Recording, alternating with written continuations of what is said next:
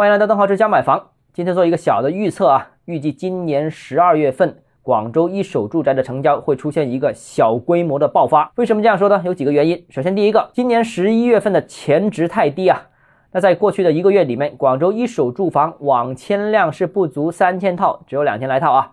这个也是创了十一月份历史上的新低。那所以呢，次月。出现比上一个月环比增长，这个就不奇怪了啊，这个是有前值的原因。第二个呢，就是广州的防疫政策放开了，那经济活动、楼市活动已经全面复常，那包括海珠区在内的很多区域的楼盘呢，已经正式复产复工，可以对外销售了，也可以对外网签了。第三个呢，就是部分地区呢，这个房管系统是在十一月份停止了工作，比方说像海珠区，十一月份基本上是没工作的，那出现了堆积在。十一月份的成交都会集中在十二月份网签，所以十二月的网签呢也有一个叠加效应在里面。第四个呢就是各大开发商呢就面临着大规模的促销活动，本来计划十一、十二月份推新的楼盘，现在变成了十一月份作废了，就都集中在十二月份这个档期。十二月份这个档期总体特征就是新货多，优惠力度大啊。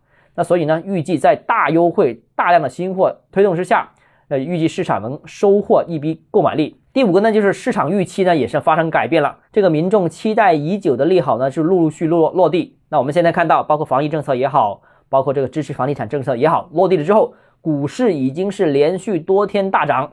那大家对经济的信心，对房地产市场的信心呢，也在逐步的恢复当中。以前大家是一致看空的，现在呢，呃，大家已经有部分人已经开始看多了。